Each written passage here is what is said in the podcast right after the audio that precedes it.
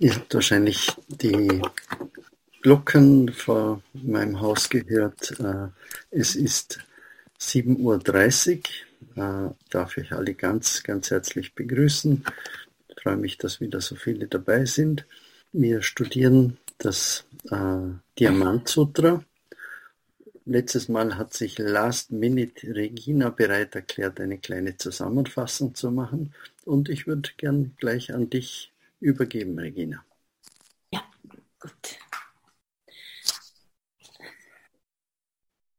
Also es war das, es war das vierte Kapitel und der Titel des vierten Kapitels war das größte, das größte Geschenk. Und im einleitenden Abschnitt ähm, ging es, äh, wurde erklärt, was die Freigebigkeit ist und dass sich die, das Praktizieren der Freigebigkeit auf keinerlei Form, Geruch, Geschmack, Otama etc. Ähm, also keine Stütze darin hat.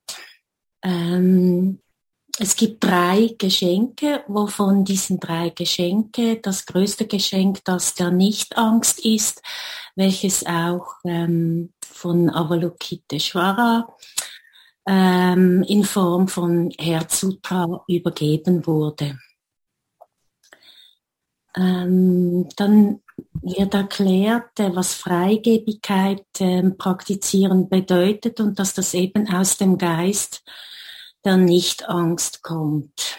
Und ähm, Nichtangst bedeutet, ähm, es heißt, es gibt kein Verfangensein in den vier falschen Wahrnehmungen.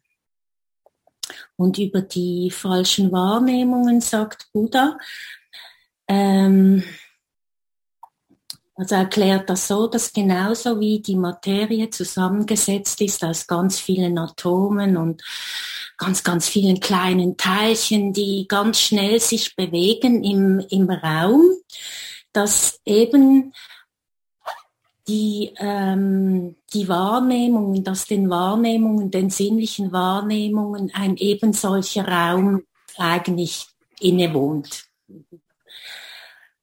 Sozusagen. Und ähm, weil wir aber die Sinneswahrnehmungen falsch wahrnehmungen, äh, falsch wahrnehmen, bilden wir Vorstellungen dadurch von einem äh, Selbst und einem, einer Person, einem Lebewesen oder einer Lebensspanne.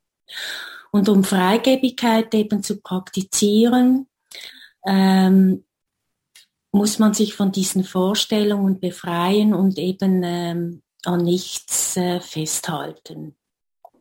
Und indem, dass man, äh, also dass wir, dass wir eben die wahre Natur der äh, Objekte, auch der Sinnesobjekte ähm, erkennen und äh, nicht daran festhalten, werden wir ähm, eben frei, also können, können wir äh, lernen, sie dann frei zu benutzen, ohne Anhaftung. So. Ähm, dann ging es noch, wurde noch gesagt, dass also die, die Bodhisattvas, die sechs Methoden, äh, dass es sechs Methoden gibt, um an das Ufer der Erleuchtung zu kommen. Das sind die sogenannten sechs Paramitas, die heißen, das ist die Freigebigkeit, das tugendhafte Handeln, die Geduld, Tatkraft, die Konzentration und Weisheit.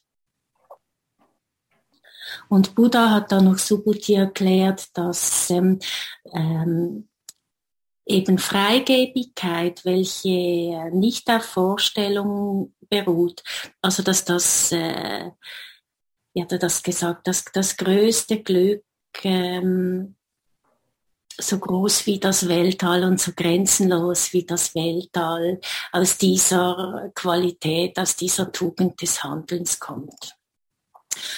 Und dann hatten wir im, im Anschluss ähm, im Gedankenaustausch haben wir dann uns äh, vor allem über die, ähm, die Bedeutung der Zeichenlosigkeit ähm, haben wir uns ausgetauscht und dann gab es ganz viele und ein sehr viele Gedanken und ein sehr regen Austausch über das Thema, über die Nichtangst.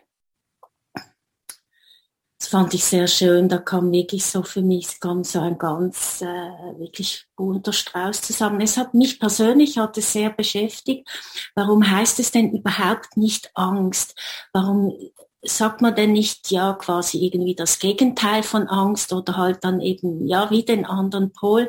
Und mir wurde dann klar beim auch bei euren Voten äh, oder bei euren Gedanken, nicht Voten, dass es, ähm, dass es eben ganz viele, wie soll ich sagen, äh, über das Praktizieren mit von, wie soll ich sagen, jetzt von, von den verschiedenen Aspekten des Praktizierens und vor allem glaube ich eben äh, Freigebigkeit und, und Zeichenlosigkeit, dass eigentlich die wahrscheinlich die Angst wie verschwindet oder sie ist eben nicht Angst, heißt eben für mich, sie ist dann gar nicht mehr da. Irgendwie, ja, sie ist einfach nicht mehr da. Aber es gibt wie nicht ein Gegenteil von Nicht-Angst oder verschiedene Gegenteile von Nicht-Angst. Ja. Und ich habe dann auch so gemerkt, dass ähm, vor allem dieses Thema, dass ähm, ständig sich das wirklich wenn nichts fest ist und alles immer in Bewegung und sich äh, wirklich immer verändert, dass das für ähm, einen Teil von mich, das ist eine, das ist sehr schwer zu verdauen. So, dass nichts bleibt, wie es ist und ähm, alles immer wieder vergeht und ähm, dass man das auch nicht anhalten kann, nicht kontrollieren kann, das ist schon, äh, ja. So. Das habe ich so, es war mir ein, einfach im Anschluss an diesen Abend ist mir das äh, ganz klar geworden. So. Ja, das ist meine Zusammenfassung. Super, ganz herzlichen Dank, Regina. Äh, deine Zusammenfassung ermutigt mich jetzt wieder, euch noch einmal zu ermutigen. Äh, das ist ganz ein wesentliches Element von, von unserem Austausch ist, dass wir nicht nur uns mit den Ideen, äh, dass wir die Ideen uns anhorchen, die uns da im Sutra und in den Kommentaren begegnen, sondern wirklich, dass wir den Mut haben, ein bisschen darüber zu erzählen, wie der Text auf uns wirkt, was er bei uns auslöst weil das ist wieder ein Geschenk, äh, das wir teilen können in der Gruppe und wodurch sich der Text dann oft noch einmal in verschiedenen Aspekten erschließen kann. Das kommt einem selber vielleicht gar nicht so besonders vor, aber es ist einfach in der Summe äh, diese verschiedenen Blickwinkel, wie wir uns ergänzen können, äh, ist es ganz ein großes Glück und ein Geschenk, andere Blickwinkel eben hören und teilen zu können. Ähm, und vielleicht auch noch eine zweite Bemerkung. Was ich immer wieder beobachte, ist, dass dieses sich annähern an einen Text, das ist oft ein lebenslanger Prozess. Man hat das Gefühl, man versteht es nicht oder plötzlich, ah, jetzt taucht etwas auf und das kann sich aber trotzdem noch längerfristig immer wieder mal verändern, äh, dass man plötzlich noch einmal einen anderen Blick drauf wirft, was heißt denn Freigebigkeit, Großzügigkeit, tugendhaftes Verhalten, was heißt das eigentlich? Äh, und dann nicht glauben, dieser Prozess ist noch nicht so schnell abgeschlossen. Das, ist, das geht lebenslang weiter. Okay, dann gehen wir heute noch mal ein bisschen tiefer in diesen, wir sind immer noch im ersten Abschnitt. Äh, Nächstes Mal äh, kommen wir dann zum zweiten Teil, äh, der heißt die Sprache des Nicht-Anhaftens. Wir sind immer noch im ersten Teil drinnen und beim Abschnitt 5 auf Seite 79 und wir vertiefen hier noch einmal ein Wort, die Regina hat schon gesagt, das uns beim letzten Mal schon begegnet ist und uns beschäftigt hat, äh, nämlich das, der Begriff der Zeichenlosigkeit. Was denkst du, Subhuti? Ist es möglich, den Tathagata anhand körperlicher Kennzeichen zu erfassen? Nein, Weltverehrter, spricht der Tathagata von körperlichen Kennzeichen, so gibt es doch keine Kennzeichen, über die zu sprechen wäre. Der Buddha sagte zu Subhuti, wo es etwas gibt, das durch Zeichen unterscheidbar ist, da gibt es Täuschung. Wenn du die zeichenlose Natur der Zeichen sehen kannst, dann kannst du den Tathagata sehen. Ist es möglich, den Tathagata anhand der 80 Zeichen der Schönheit oder der 32 Merkmale eines großen Menschen zu erfassen? Die Objekte der Wahrnehmungen sind Zeichen und Merkmale.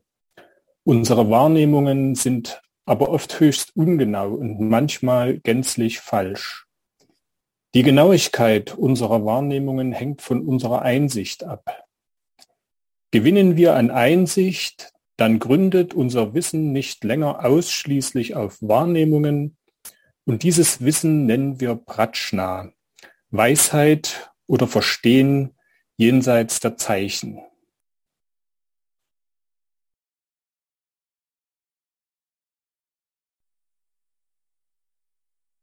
In diesem Abschnitt begegnen wir der Dialektik der Prajna-Paramita.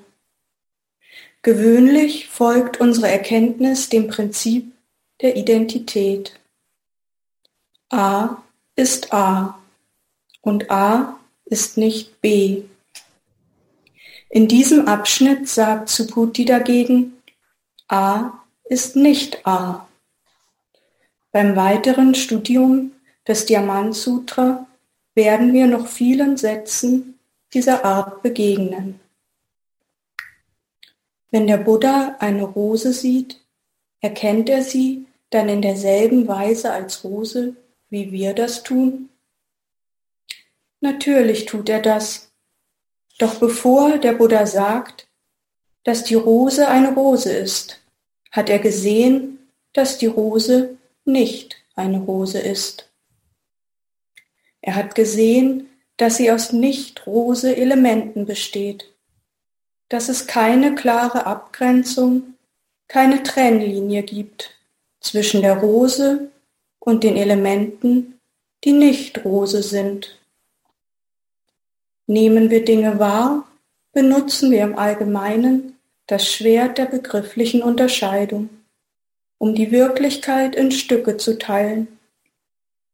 Und wir sagen, dieses Stück ist A und A kann nicht B, C oder D sein. Doch betrachten wir A im Licht des abhängigen Entstehens, erkennen wir, dass A aus B, C, D und allen Dingen des Universums besteht. A kann niemals aus sich selbst und durch sich selbst heraus existieren. Schauen wir tief in A hinein, sehen wir B, C, D und so weiter. Verstehen wir erst einmal, dass A eben nicht A ist, erkennen und verstehen wir die wahre Natur von A und sind fähig zu sagen, A ist A oder A ist nicht A. Doch bis dahin ist das A, das wir sehen, nur ein Trugbild des wirklichen A.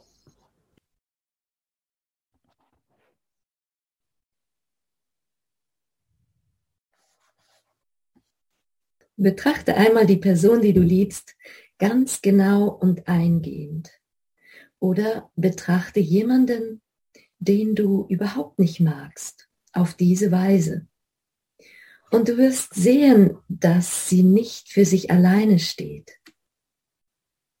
Sie schließt ihre Erziehung, die Gesellschaft, Kultur, Vererbung, Eltern mit ein. All die Dinge, die zu ihrem Dasein beigetragen haben und noch stets beitragen.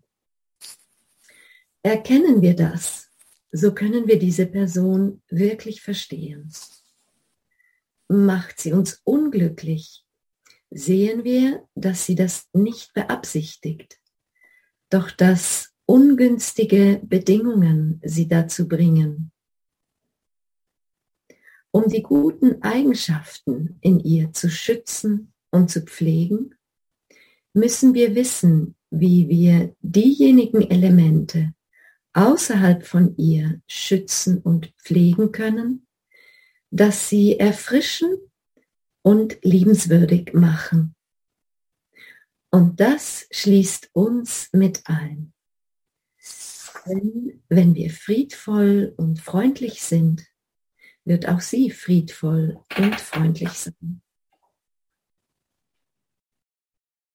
Betrachten wir A ganz sorgfältig und genau und erkennen wir, dass A nicht A ist, dann sehen wir A in seiner höchsten Blüte. Dann wird Liebe wirkliche Liebe. Freigebigkeit wirkliche Freigebigkeit. Das Befolgen der Regeln, wirkliches Befolgen der Regeln und Unterstützung wird wirkliche Unterstützung. Auf diese Weise betrachtet der Buddha eine Rose und deswegen ist er der Rose nicht verhaftet. Sind wir aber noch in Zeichen verstrickt, dann sind wir der Rose noch verhaftet. Ein chinesischer Zen-Meister sagte einmal, bevor ich Zen übte, waren die Berge Berge und die Flüsse waren Flüsse.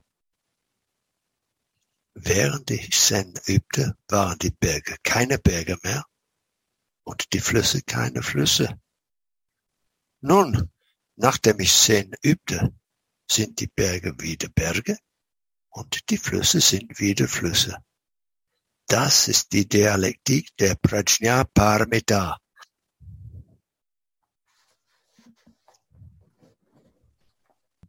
Ihr wisst, dass man Mönche und Nonnen mit vielen Kennzeichen in Verbindung bringt. Ihre geschorenen Köpfe, ihre Roben, ihre Art zu gehen. Stehen, sitzen und liegen unterscheidet sich von anderen Menschen. Und aufgrund dieser Zeichen können wir sie als Mönche oder Nonnen erkennen. Doch manche Mönche und Nonnen praktizieren nur, um der Form Genüge zu tun. Wir können also keinerlei Urteil fällen, positiv wie negativ, das sich auf Zeichen gründet. Wir müssen fähig sein, die Form zu durchschauen, um mit dem eigentlichen Gehalt in Berührung zu sein.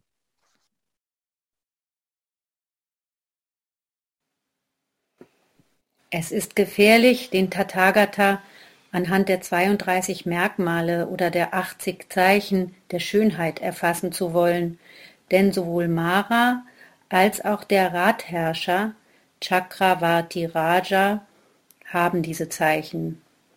Suche nicht anhand körperlicher Merkmale nach dem Tathagata, sagt der Buddha. Auch sagt er, wo es Zeichen gibt, gibt es Illusion.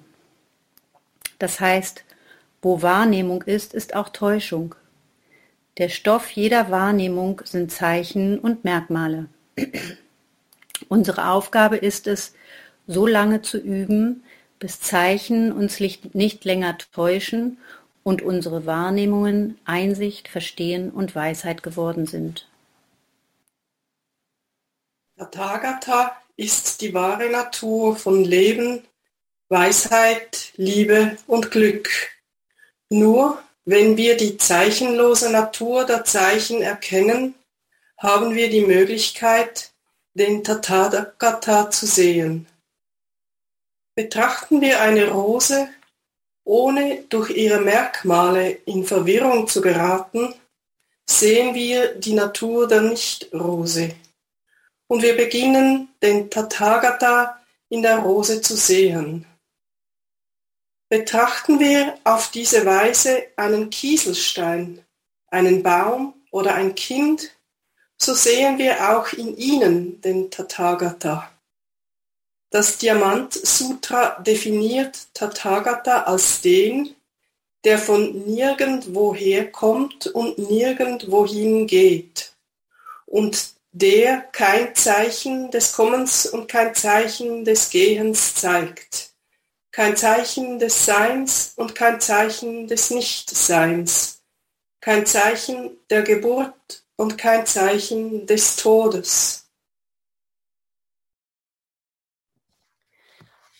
Bevor ihr weiterlest, schaut euch bitte die ersten fünf Abschnitte des Sutra noch einmal an. Alles Wesentliche findet sich dort dargelegt.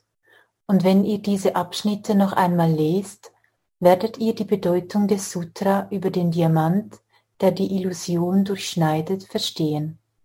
Und vielleicht wird dann, wenn ihr dieses Verständnis gewonnen habt, das Diamant Sutra wie ein wundervolles Musikstück für euch sein. Ohne euch auch nur im geringsten anzustrengen, wird die Bedeutung euch einfach durchdringen. Was für ein schönes Ende von diesem ersten Abschnitt. Äh, und ich lade euch wieder ein, dass wir ein bisschen uns austauschen. Äh, was hat dich jetzt besonders berührt bei diesem Abschnitt? Äh, waren da ein paar Zeilen oder Sätze, dabei, äh, die, die bei dir in Resonanz, äh, die bei dir ja, Resonanz auslösen? Gibt es Begriffe, die jetzt plötzlich klarer wurden oder gibt es Dinge, die irritieren oder unklar sind? Lass uns ein bisschen darüber reden.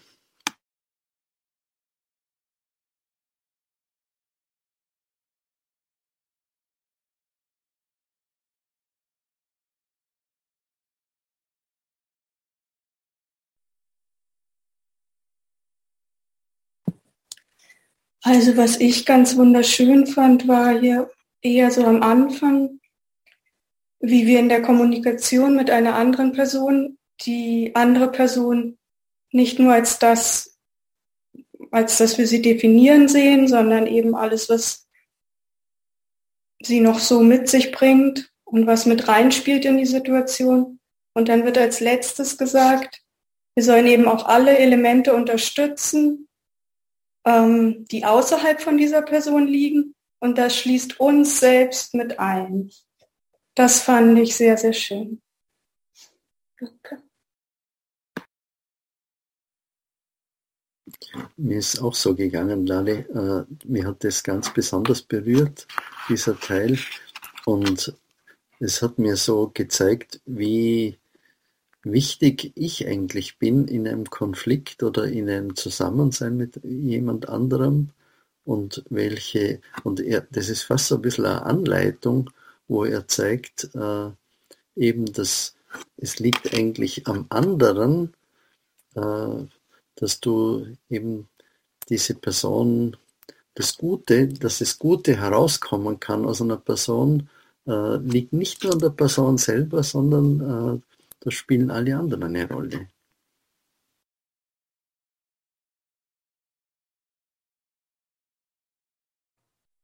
Mir, mir, hat auch diese Stelle sehr gut gefallen, ähm, weil sie halt genau diese Anleitung im alltäglichen Leben beinhaltet, die ich aber zuweilen sehr, sehr schwierig finde einzuhalten. Also da wird man ja immer wieder auf die eigenen ähm, Trigger oder die eigenen Prägungen zurückgeworfen und merkt ja dann erst im Nachhinein meistens, ähm, ah ja, da bin ich jetzt wieder in mein Schema reingeraten. Und ich habe mich da sehr, auch sehr angesprochen gefühlt auf diesem Abschnitt.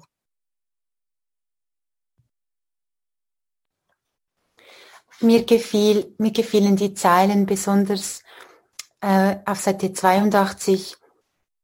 Äh, bevor ich zehn übte, waren die Berge Berge und die Flüsse waren Flüsse. Während ich zehn übte, waren die Berge keine Berge mehr und die Flüsse keine Flüsse. Nun, nachdem ich zehn übte, sind die Berge wieder Berge und die Flüsse sind wieder Flüsse. Ähm, ja, ich kann vielleicht jetzt gerade nicht so in Worte fassen, was mich dabei so ähm, berührt hat. Aber es hat mich auf jeden Fall sehr, äh, es hat sehr stark resoniert irgendwie. Ähm, es ist so wie, als würde etwas ähm, durchlässig werden und dann wird es wieder verfestigt und, und das ist so ein, ein, ein stetes ähm, Hin und Her.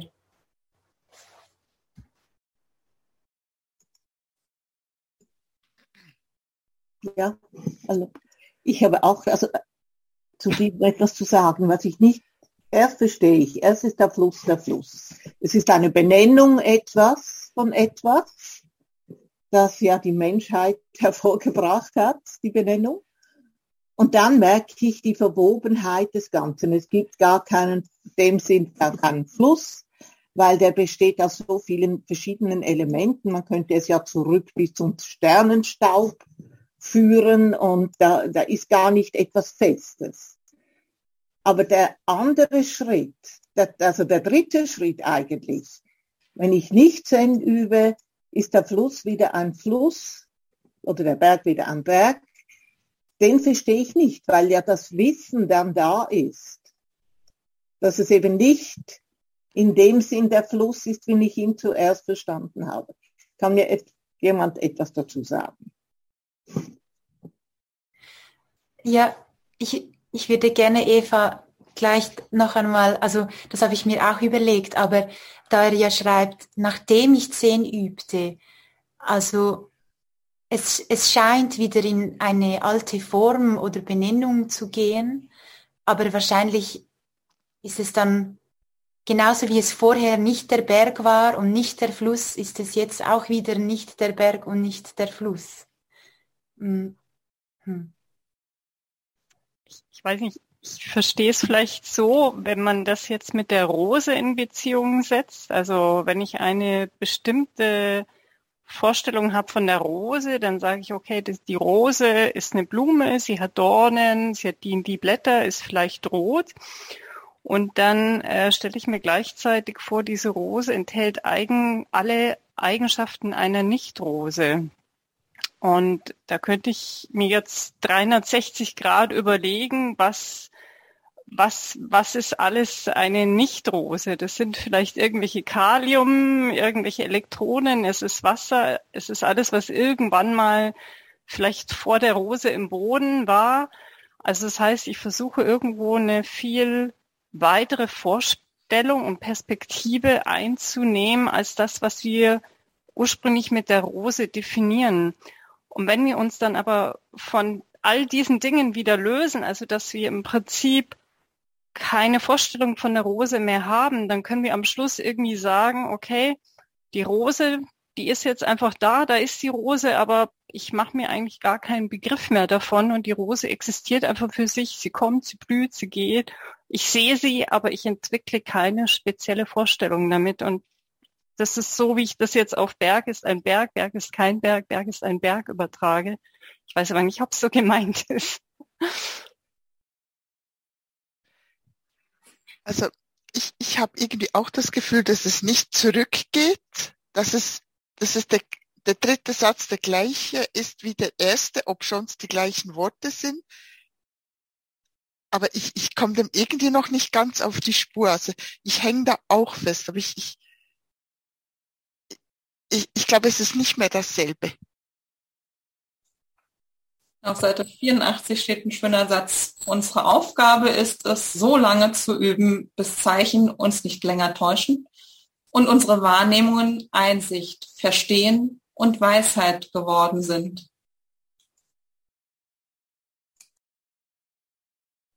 Also ich musste an eine Zeit denken, als wir mit Freunden und unseren und deren Kindern immer in der Natur unterwegs waren. Und die Freunde sind absolute Experten, was Pflanzen angeht und Vögel. Und sie sind immer stehen geblieben und sagen, oh, schau mal hier. Und das waren manchmal ganz kleine, unscheinbare Pflanzen und hatten immer den deutschen Namen, den lateinischen Namen. Und somit griffen sie dort immer wieder so kleine Details aus der Natur heraus. Das war faszinierend. Und auf der anderen Seite hatte das immer so diesen Druck dann, also du musst dich damit beschäftigen, also du musst, das ist entstanden Wettbewerb, du musst die Dinge benennen und Zeichen verwenden, um alles auseinanderzunehmen und zu begreifen. Und das war einerseits schön und faszinierend, weil sich da viele Zusammenhänge auch aufgetan haben und man viel lernen konnte. Und es hatte aber immer so ein, so ein Druckgefühl, also dieser unbedarfte Blick in die Natur, ähm, wie er so natürlich entsteht, wenn man guckt, man guckt in eine große Landschaft und sieht nicht, und sieht alles auf einmal, ohne für jedes Detail einen Begriff zu haben. Und meine Erfahrung ist jetzt, es hat viele, viele Jahre gedauert. Die Kinder sind jetzt groß, wir gehen mit den Freunden allein. wissen um die Details und können aber oft stehen bleiben und sagen, oh, schön. Dann sieht man so eine kleine Blume, alle gucken sich an und sagen, vergessen, wie das heißt. Und, und irgendwie ist das wahrscheinlich so ein Prozess, den man durchläuft und, und das hat dann irgendwas mit Gelassenheit zu tun. Also das kam mir so in Sinn, weil das sehr faszinierend und anstrengend war, wie dann manchmal schon die kleinen Kinder stehen geblieben sind, ähm, Namen kannten, sich das gemerkt haben, aber vielleicht manchmal gar nicht mehr den Blick fürs große Ganze hatten oder das eben erst wieder neu lernen mussten. Okay. Ja, ich würde auch gerne noch was sagen, weil mich erinnert das an die absolute und relative Wahrheit. Also dass es eigentlich beides parallel gibt. Also so verstehe ich diese beiden Sätze, dass es sowohl das eine und das andere gibt. Ähm, ja.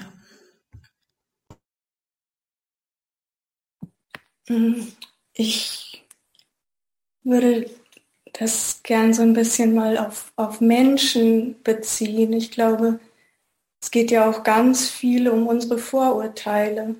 Und oft begegnen wir jemanden und sagen vielleicht, ähm, ach, ich habe den Hausmeister getroffen oder der Lehrer oder auch mein Mann. Und wenn wir den Menschen und den Dingen und all diesen Sachen ein bisschen ohne diese Vorurteile begegnen können, ich glaube, dann hat man den, dann darf man das wieder sagen, dann darf ich wieder sagen, ach, ich habe den Hausmeister getroffen, aber es ist nicht mehr verbunden mit so einem Bild. Ich würde gerne ähm, äh, teilen, im Text heißt es, bevor ich Zen geübt habe. Und dann heißt es, nachdem ich Zen geübt habe finde ich doch interessant, mir zu überlegen, was heißt denn das, nachdem ich Zen geübt habe? Was üben wir denn, wenn wir Zen praktizieren?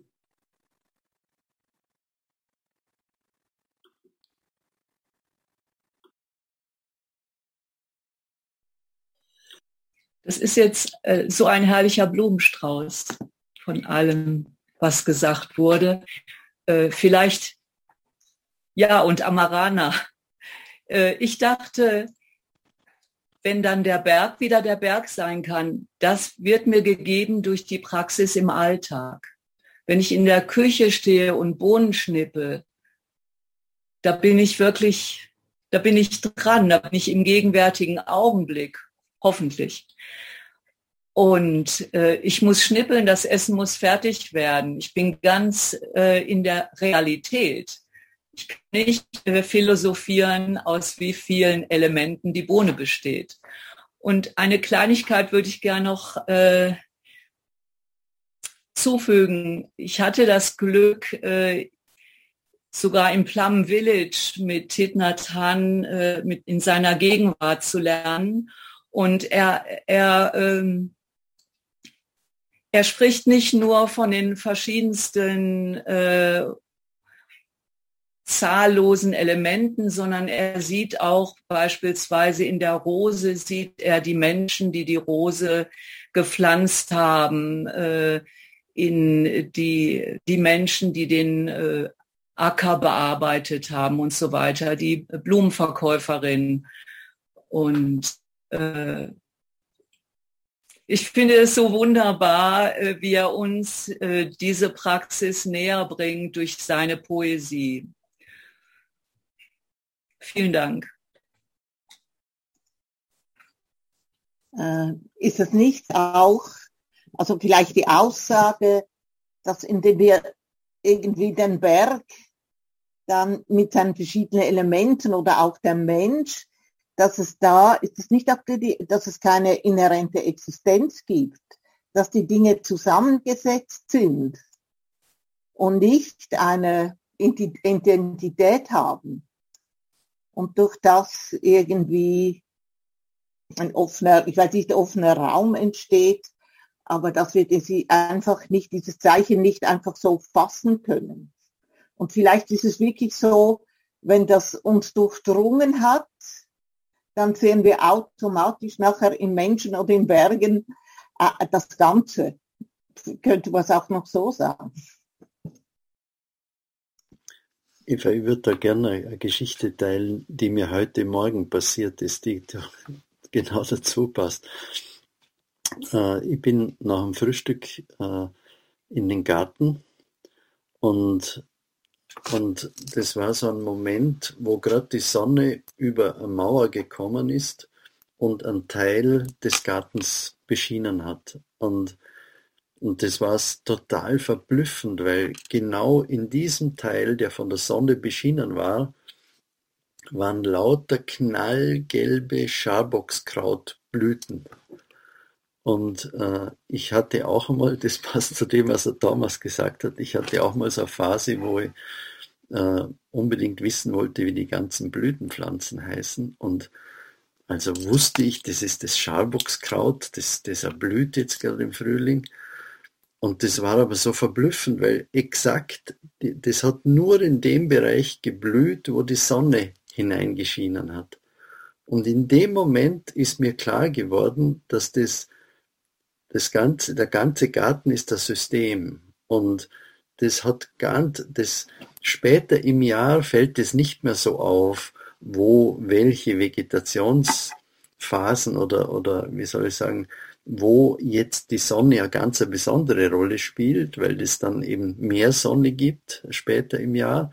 Aber jetzt in der Phase spielt es ganz eine wichtige Rolle, weil das Scharbockskraut braucht diese Sonne und andere Teile vom Garten, da wächst ganz was anderes. Und das, ich kann es nicht, mir geht es jetzt ein bisschen wie, wie, der, wie der Laura, ich kann es jetzt gar nicht in Worte fassen, aber mir war plötzlich schlagartig, war mir klar, das Schalbockskraut ist nicht nur das Schalbockskraut, sondern das ist nicht einfach nur eine Pflanze, die dort wächst, sondern das ist ein ganzes Klima. Und der ganze Garten hat ein Klima, die ganze Welt hat ein Klima. Und mit dem zusammenhängen nicht nur die Pflanzen, sondern alle Tiere, alle Lebewesen, die dann wieder damit zusammenhängen. Und, und so würde das sagen, mit, mit wenn man anfängt zu üben oder wenn man gar nicht übt, dann sind Berge Berge, Flüsse Flüsse und man glaubt, man hat Schubladen, in die man Sachen stecken kann. Und es ist ganz klar. Wenn man dann anfängt zu üben, dann lösen sich diese Schubladen plötzlich auf. Es ist alles verbunden und äh, Berge sind nicht mehr Berge, Flüsse nicht mehr Flüsse. Es ist alles verbunden und dann kommt dann ein Punkt, wo doch wieder Berge, Berge und Flüsse, Flüsse sind, aber es ist doch was anderes. Es ist, man kann mit diesem Begriff Berg ist plötzlich, der wird weicher, der wird durchlässiger und man spürt, selbst wenn man es verwendet, die Verbundenheit, die dahinter steckt. So stelle ich mir es vor. Danke, Manfred. Weil du hast eigentlich irgendwie schon eine Antwort auf meine Frage gegeben, weil eben ähm, so jetzt sind Berge Berge, dann sitzt man, sind die Berge nicht mehr Berge und dann nach zehn sind die Berge wieder Berge. Und mir ist dann der Satz, ähm, die Zeichenlosigkeit der Zeichen gekommen. Bedeutet das jetzt, wie du jetzt ausgeführt hast, dass ich es eben weicher sehe und äh, dass ich mehr die Zusammenhänge sehe und das Ganze ja eben anders wahrnehme? Ist das wohl so zu verstehen? Die Zeichen, also die Eben, Fragezeichen. ja, vielleicht weiß jemand anders was dazu zu sagen. Also Wissen ist sicherlich bei mir dazu noch nicht so, dass ich das sagen könnte, ja, es ist so oder so. Ich habe das einfach mit dieser Aussage verbunden, des ähm, nicht verstrickt sein. Also je mehr wir, wir es schaffen, ähm, vielleicht durch die Meditation dieses Weichwerden, dieses gegenseitige Durchdringen, was ja Thich mit diesem, finde ich, sehr treffenden Begriff des Interseins, so hat er ja auch seinen Orden genannt, bezeichnet, dass diese Verbundenheit, das Intersein zum Ausdruck bringt. Und wenn man immer wieder mal diese Erfahrung macht der gegenseitigen Durchdrungenheit, ähm, dass man dann weniger verhaftet ist in die Zeichen, also in das, was man wahrnimmt, dass es einem dann vielleicht irgendwann leichter fällt zu relativieren und dass sich das dann auf die eigene Einstellung, Position, dass man auch die eigenen Wahrne äh, Meinungen äh, ein bisschen, die Überzeugungen, dass sie sich ein bisschen, bisschen weicher werden, lockern. Dankeschön. Jetzt, wenn ich da so zuhöre, ähm, kommt mir ein bisschen in den Sinn, dass ja auch gerade diese Zeichen und wenn wir bei den Blumen sind, äh, zum Beispiel die Wildpflanzen, ja ganz interessante Bezeichnungen eigentlich haben. Also die Namen geben ja meistens ein, ein, ein bisschen was von ihrem Wesen wieder. Also ich finde, dass auch manchmal diese Bezeichnungen helfen, um äh, das Wesen äh, um vielleicht einen, kleinen, einen ersten Kontakt zu diesem Wesen zu bekommen, um es dann noch einmal intensiver wahrnehmen zu können. Das ist ein bisschen äh, widersprüchlich zu den anderen Sachen, aber ähm, das ist mir jetzt so dazu eingefallen.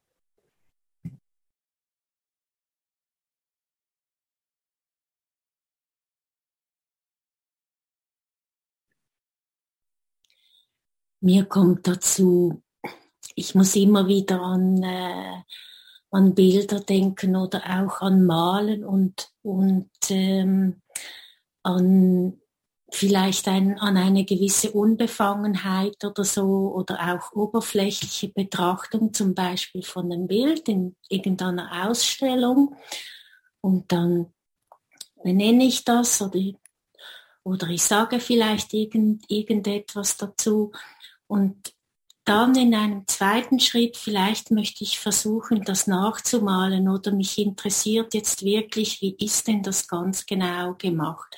Und ich versuche, dieses Bild quasi zu durchdringen oder wirklich dahinter zu kommen, was das jetzt genau ist. Und dann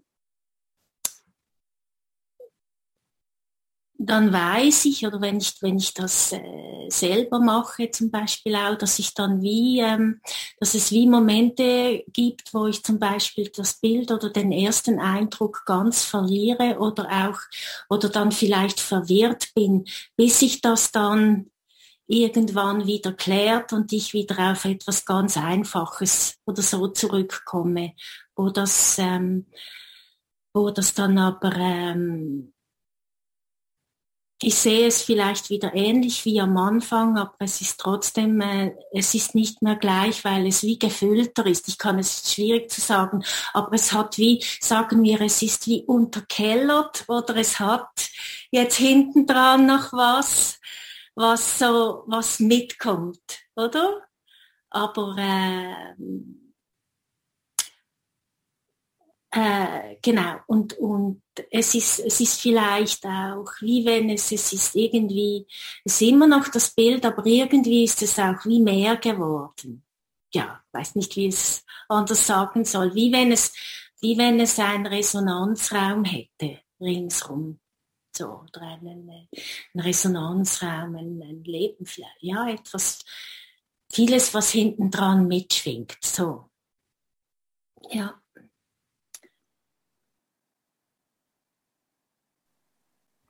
Ähm, Regina, ich finde das äh, einen sehr interessanten Vergleich mit dem Bild. Mir, ich habe jetzt auch so ein Bild vor, äh, vor meinen Augen, ein abstraktes Bild, wo man nicht auf Anhieb erkennt, was es ist.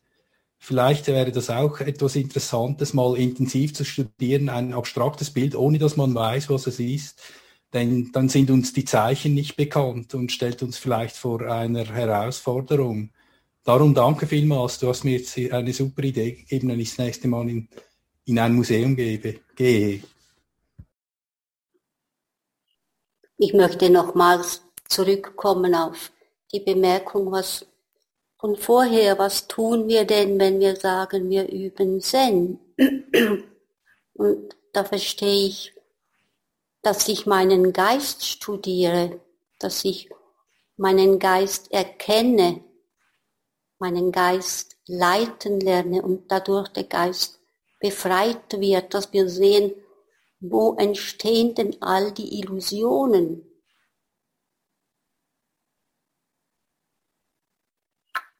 Und warum entstehen sie? Und wann entstehen sie nicht mehr? Und weshalb?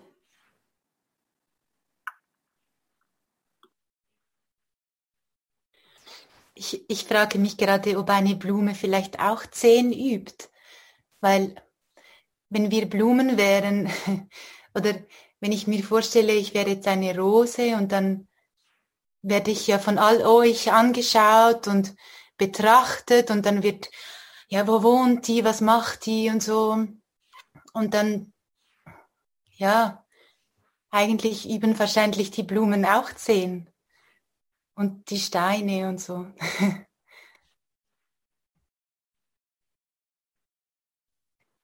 Ja, ich, ich muss nochmal auf, auf das Bild zurückkommen, dieses abstrakte Bild, was, äh, was du, Regina, vorher beschrieben hast, äh, was irgendwie übermalen ist und im Untergrund ist irgendwas anders. Und ich habe mir das gerade so ein bisschen auf, auf das Arbeitsleben versucht vorzustellen. Oft, also wir hatten ja auf Seite 82 in dem Kapitel etwas, ähm, äh, wir müssen wissen, wie wir diejenigen Elemente außerhalb von ihr schützen können und pflegen können. Also praktisch, äh, wie können wir die guten Eigenschaften von jemand anders fördern, mit dem wir in Konflikt stehen.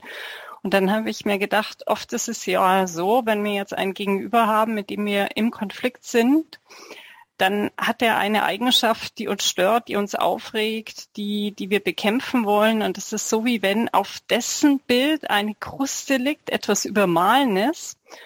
Und wenn ich jetzt praktisch die, die, die guten Eigenschaften dieser Person fördern wollte, dann ist es ja so, wie wenn ich jetzt auf das Bild übertragen diese Kruste praktisch abbreche, losbreche, sodass im Bild von dieser Person andere Eigenschaften hervortreten.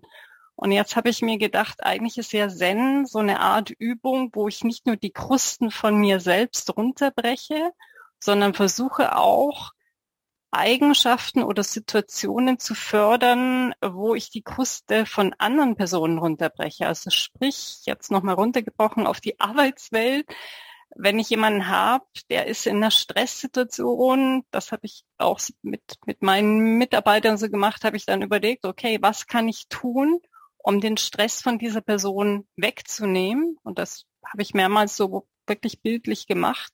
Und dann merkt man auf einmal, wenn die Person aus der Stresssituation rauskommt, sie dann auch wieder ganz andere Eigenschaften hat.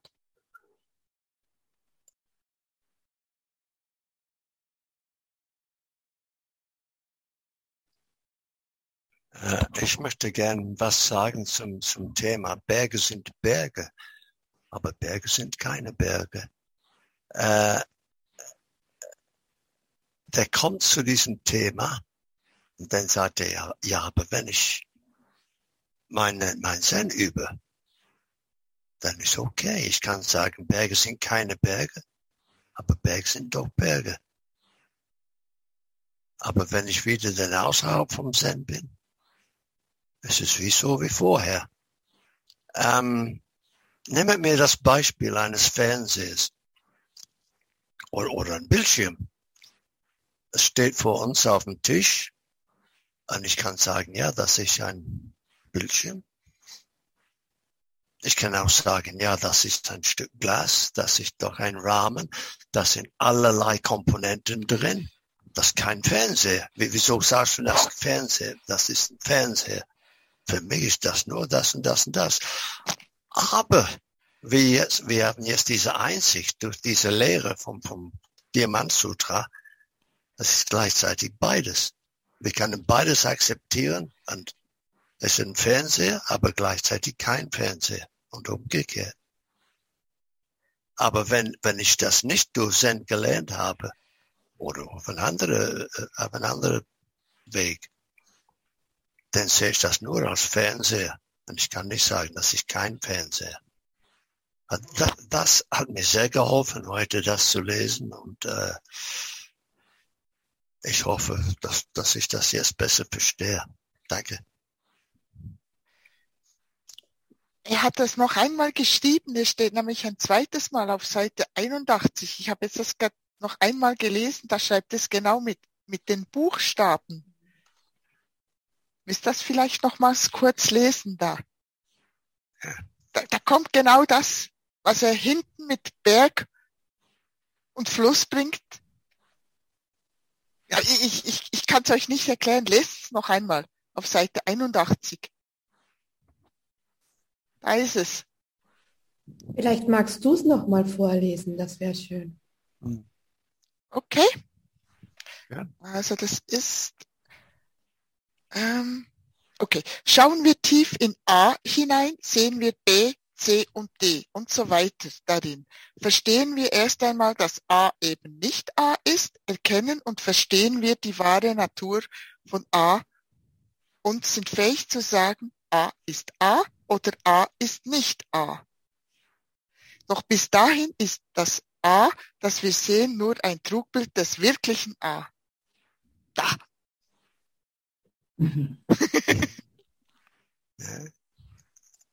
ja, dieser Text mit der Rose hat mich sehr, ähm, diese Poesie finde ich sehr beeindruckend. Und es hat mich sehr an, de, äh, an den kleinen Prinzen erinnert, von Saint-Exupéry mit, mit der Rose, oder? Und da äh, erklärt der kleine Prinz eigentlich genau, was er meint, oder? Dass die Rosen, die er dann auf der Erde sieht, dieses Rosenfeld, dass das eben nicht die Rose ist, die er kennt. Und ich finde, es ist sehr äh, eindrücklich geschrieben, wie er, wie er dann über den Fuchs zu dieser Einsicht kommt, dass seine Rose einzigartig ist. Und das hat mich irgendwie als Ergänzung hat mich das sehr äh, mit dem Text verbunden. So. Und ich habe versucht, das nochmals zu lesen. Und, und, das ist ein wunderschöner Text auch. Und, und es hat mir sehr geholfen, diese diese Identität von etwas ähm, anders zu sehen, oder? Als eben eine Rose ist eine Rose, sondern was er mit der Rose ja, wie er die behütet hat, wie er ihr gedient hat und wie er auch traurig ist, dass diese Rose nicht mehr da ist und also ganz viele Aspekte und das hat mich sehr äh, ich finde den Text überhaupt, obwohl es so mit A, B, C äh, verbunden ist, finde ich den Text enorm poetisch. So, das würde ich sagen. Ja.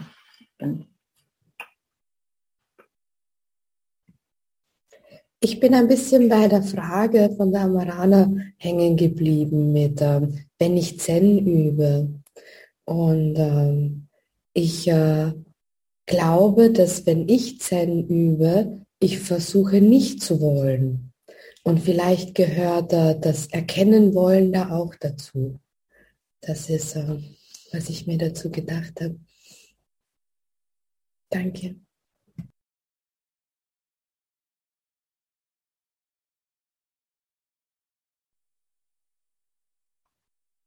Ich habe noch ein Fragezeichen betreffend diese das sind das 32 Merkmale oder der 80 Zeichen der Schönheit. Ähm, gibt es da eine Erklärung dafür, was es genau ist?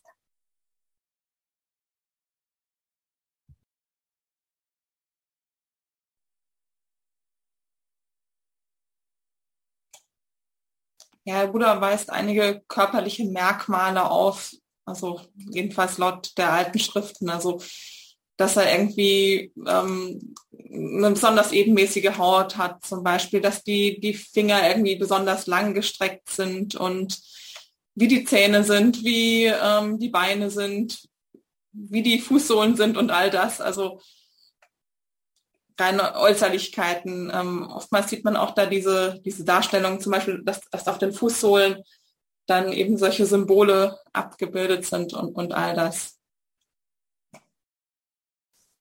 Dankeschön. Also auch noch kurz was zu deiner Frage, Christina. Im Buch Diamond Sutra vom Red Pine sind die noch ein bisschen äh, näher beschrieben, also diese Attribute, wenn es dich interessiert. Eva, wolltest du noch was dazu sagen? Nein, ich wollte etwas anderes sagen. Das ist mir jetzt einfach in den Sinn gekommen. Ich weiß nicht, ob es von Titschnatan ist, aber es, es gibt etwas nur, weil es alles andere gibt. Also es gibt nichts, das unabhängig ist. Also ein kleiner Stein gibt es nur, gibt es nur, weil es alles andere auch gibt. Also alles ist so verwoben ineinander. Und wenn ich etwas betrachte, dann betrachte ich immer das Ganze und nicht nur äh, etwas Kleines. Es gehört alles zusammen. Das ist mir jetzt einfach noch in den Sinn gekommen.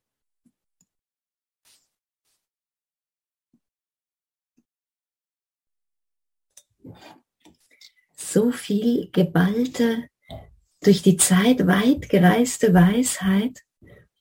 Und ich wundere mich immer, oder ich frage mich, warum man das so spät lernt.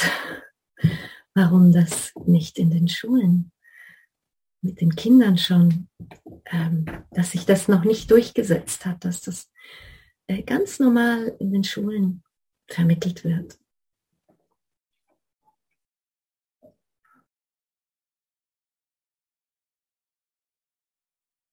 Das wäre vielleicht hilfreiche Argumentation, jetzt gerade bei Mobbing-Sachen und so, oder? Wenn man merkt, dass, dass, dass wir sind gar nicht so getrennt und so unterschiedlich und alles hängt zusammen. Äh, für, für mich war äh, auf Seite 84 diese Beschreibung, was ein Tathagata ist, äh, war sehr erhellend. Das ist ja auch so ein Begriff, der einem immer wieder unterkommt. Ich habe es immer so übersetzt gehört, so gekommen, so gegangen. Äh, ich kann mich an, an Sessions in Purek erinnern, wo auch Kobun versucht hat, uns das zu erklären und ich habe überhaupt nichts verstanden von dem, was erklärt wurde. Und äh, ich finde jetzt diese Beschreibung so schön, äh, die der Tichnatan hier hat. Äh, der, so Diamantsutra definiert Tathagata als den, der von nirgendwoher kommt und nirgendwohin geht, äh, eben der, ja, diese Sprache, der, ich finde es so faszinierend. Am Anfang hat man das Gefühl, man wird an der Nase herumgeführt und, und plötzlich äh, spürt man, ah, man spürt, wie es transparent wird, wie es, wie es plötzlich aufmacht äh, und, und man was erahnen kann, was, was damit gemeint ist. Und, und gleichzeitig ist es aber doch so, das finde ich auch noch schön, dass man es eben nicht so ganz klar ausdrücken kann. Äh, was ich bei mir beobachten kann, ist, dass diese dialektische Sprache, dass die eigentlich äh, dazu führt, dass ich, wenn mir Widersprüche im Leben begegnen, dass ich dann ein bisschen äh, weicher werde, dass ich das, dass ich, dass ich das zulassen kann oder sogar die Tür aufmachen kann und nicht so kategorisch äh, darauf hinweise, da ist ein Widerspruch, das muss geklärt werden.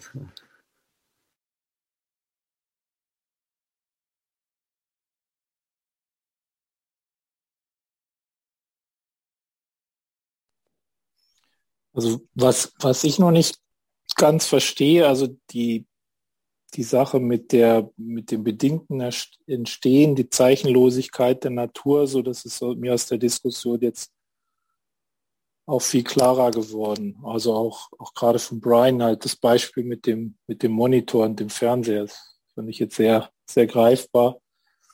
Aber jetzt hast du gerade über den Tathagata gesprochen und warum jetzt, also ich frage es mal einfach ganz, ganz simpel, warum kommt jetzt die Windung zum, zum Tathagata? Also das ist ja fast wieder dann so wie so eine Personisierung dieses, dieses Sachverhalts irgendwo. Der Tathagata ist ja, also ich kann ihn mir nur als Person irgendwie vorstellen, aber gleichzeitig wird ja davon gesprochen, äh, es gibt eigentlich keine Person. So, und, und das, das kriege ich nicht so ganz klar. Also wie der jetzt der Tathagata reinkommt in diese, in diesen Zusammenhang. ich frage mich das manchmal auch, aber jetzt gerade auch, wo Manfred das so erklärt hat oder wie er es erklärt hat, habe ich wieder gedacht, das ist ja, vielleicht ist er, ist er, es ist ja wie ein Wort oder ein Begriff, vielleicht ist es nur wie ein Platzhalter, oder? Damit man überhaupt irgendetwas hat, ähm, wie soll ich sagen, wenn man darüber sprechen möchte, worum es geht, muss man ja einen Weg finden, wie man das machen kann. Und da haben wir ja, also wenn wir die Wörter gebrauchen, dafür gebrauchen, dann ähm,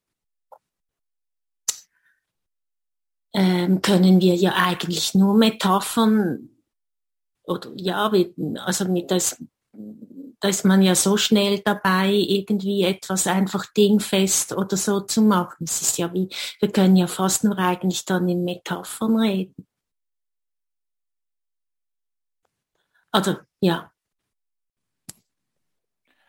Also ich finde es gerade interessant, dass es hier jetzt so dieses, also so als Person herkommt, diese Metapher, finde ich, weil, also ich beschäftige mich noch nicht so lange mit Zen, aber mir ist, mir ist jetzt oft so der, der Begriff der Leerheit, der Lehre gekommen. Ne? Da ist so wie keine, keine Person dahinter. Wenn ich jetzt Tathagata sehe, ist wieder eine Person dahinter und also ich komme so aus dem christlichen Background und da gibt es den Christus-Hymnus. Ne? Und da, wo, wo auch einfach, ich kann es jetzt nicht wiedergeben, aber sehr eindrücklich geschildert wird, dass, dass einfach Christus der, der Hintergrund des, des Universums so ist. Also das ist so wie eine Analogie dazu. Also das, das ist auch wieder so eine Personifizierung von dem Ur, Ur, Ursprung, aus dem alles kommt und in dem alles verbunden ist. Und das finde ich jetzt eben ganz interessant, dass das jetzt eben auch hier so als, als Person auf einmal kommt. Das ist für mich neu jetzt im Zen. Irgendwo.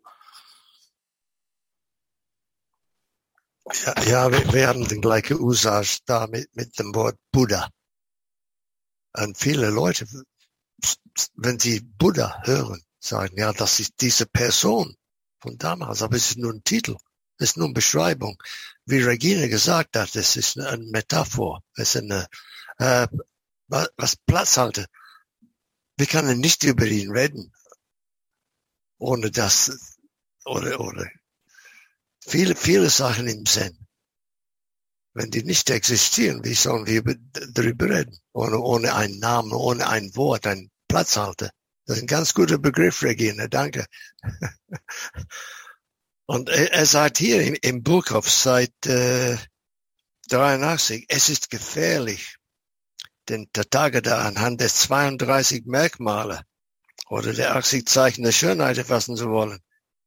Und er sagt auf der, auf der vorhergehende Seite. Tathagata ist die wahre Natur vom Leben. Er sagt nicht, das ist eine Person. Aber Leben, Weisheit, Liebe und Glück, das sind die vier. Und die sind auch nur Platzhalter. Das sind alle abstrakte, wie soll ich sagen, Entitäten nicht. Das ist nicht das richtige Wort. Aber die, die, die sind da, aber sind nicht da. Aber dafür haben diese Worte. Wenn man das akzeptiert, kann man dieses ganze Thema besser verstehen. Und äh, mir das sehr geholfen, dass er sagt, äh, betrachten wir auf diese Weise einen Kieselstein, einen Baum oder ein Kind, so sehen wir auch in ihnen den Tathagata. Also, die wahre Natur von Leben, Weisheit, Liebe und Glück. Nicht Shakyamuni. In ihm sehen wir dasselbe, aber er ist nicht das. Er existiert, er existiert so, so wenig wie wir. Es ist ein vorübergehendes Auf und Ab. Danke, ich habe zu viel gesagt. Ja, man kann das halt nicht wirklich, wir können, kommen nicht ohne Worte aus äh, und können uns doch nicht fassen. Ja, die, also ähm, die, mir erinnert so ein bisschen an das, wenn wir, wir sind wahrscheinlich alle christlich erzogen worden und, und dieses Bild von Gott, äh, das wir als Kind geformt haben, äh, dem alten Mann mit dem weißen Rauschebart, der da oben sitzt, äh, und diese, diese, das, das impliziert immer noch eine Trennung zwischen mir und Gott. Äh, genauso wie der Berg und der Fluss eine Trennung symbolisiert und die Rose und die Nicht-Rose eine Trennung symbolisiert. Und, und ich finde es das interessant, dass sogar Tichnatan verwendet jetzt die Sprache der Logik, A und Nicht-A. Und das kann man auch auf der logischen Ebene verstehen, aber die Einladung ist, dass wir eben uns auf das einlassen, das zu versuchen, das zu ergründen, äh, was das bedeuten könnte. Und diese Erfahrung, auf die kommt es drauf an. Nicht, nicht das logische Verstehen von A und nicht A, sondern das, für das offen zu sein, dass Berge keine Berge mehr sind und dann doch wieder Berge und, und das für mich, also kann gar nicht sagen, was das für, für Glück für mich ist, so einen Text lesen zu dürfen mit euch zusammen und, äh, und auch diese, die, ich finde das unglaublich praktisch. Das ist für mich keine, keine Übung in Logik, sondern das eröffnet mir plötzlich im Alltag völlig neue Möglichkeiten, wenn mir jemand begegnet, der der unfreundlich ist und ich mir vorstellen kann, ja, die Person möchte vielleicht gar nicht unfreundlich sein. Und ich habe Möglichkeit, etwas beizutragen, dass das Beste aus dieser Person herauskommt. Und dann bin ich auch nicht mehr einfach getrennt von der Person. Dann hängen wir plötzlich zusammen. Alles hängt zusammen.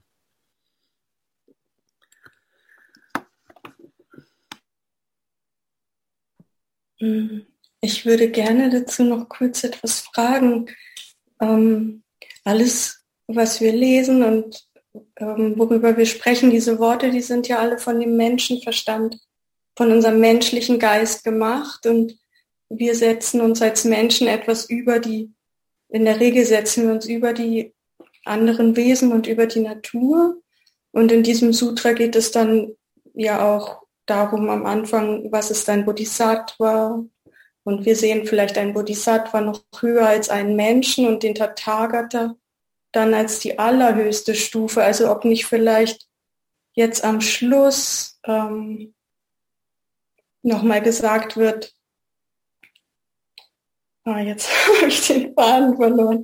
Also dass man, dass man auch den Tathagata als nichts anderes, was Brian auch gerade schon erklärt hat, als nichts anderes als den Kieselstein sehen soll weil wir eben das alles auflösen sollen und auch nicht, ich glaube, also mir geht es jedenfalls so, manchmal verstehe ich das ja falsch. Ich denke, ich muss besser werden. Ich muss die Sachen noch besser verstehen. Ich muss sie durchdringen. Auf, und bleibe da eigentlich ja doch noch auf so einer menschlichen Verstandesebene. Und das wird vielleicht jetzt, also es ist eine Frage, ob das vielleicht deswegen nochmal am Schluss mit dem Tatagat. Danke. Aber äh, liebe Lale, ich muss, ähm, also es geht mir manchmal auch so eben mit diesem oder mit dem Besserwerden oder Durchdringen oder und dann finde ich jetzt irgendwie noch schön, so mir vorzustellen, dass eine Rose ist ja einfach eine Rose. Und das ist ja schon so schwierig wahrscheinlich für diese Rose, dass sie einfach eine Rose sein kann. Und mir geht es dann manchmal auch so, dann versuche ich mir zu sagen, ja, ich das Schwierigste oder die schwierigste Aufgabe ist einfach eben das zu sein, was ich wirklich bin. oder ja, und dann, dann löst sich so wie alles ab auch. Oder ähm, das ist einfach jetzt so spontan aufgekommen, so dass, äh, dass die Schönheit in der Rose auch darin ist, dass sie einfach nur die Rose ist und kein, keine Sonnenblume. ja. das finde ich so einen, der hat mich jetzt echt angesprochen, dein Punkt, Laura, weil ich denke, eine Rose weiß, dass sie eine Rose ist. Darum erscheint sie auch als Rose. Wir Menschen haben da manchmal Probleme, dass wir nicht das sind, was wir sind. Also danke vielmals, das war, das hat mich jetzt sehr berührt, was du gesagt hast. Also auch nicht nochmal auf, auf, auf den Begriff dann mit dem Tathagata zurückkommt. Es ist ja, ich weiß nicht, ich sehe Tathagata mehr so als ein, ein Zustand, der, der für uns, also ich sage jetzt nicht erstrebenswert ist, weil dann haben wir wieder ein Ziel, aber das wäre, sagen wir, der optimale Zustand, wo man zwar mit allem verbunden ist und dadurch, dass man mit allem verbunden ist, ja eigentlich auch alle Eigenschaften von allen anderen hat, ja, aber ähm, das Problem vielleicht hat, also er sagt ja, der, der von nirgendwoher kommt, also sprich, wir oft uns definieren, weil wir von irgendwoher kommen. Also das heißt, eigentlich wäre es ja das Ziel, sich von dem, woher wir kommen, völlig zu lösen, also sprich von dem zu lösen, was wir glauben zu sein und gleichzeitig, also äh, der, der nirgendwo hingeht, also sprich uns kein Ziel zu entwickeln, wohin wir gehen wollen, also sprich einfach nur da sein, alle Eigenschaften haben, die wir ja eh haben, weil wir mit allem verbunden sein und nicht zurück und nicht vorwärts gucken.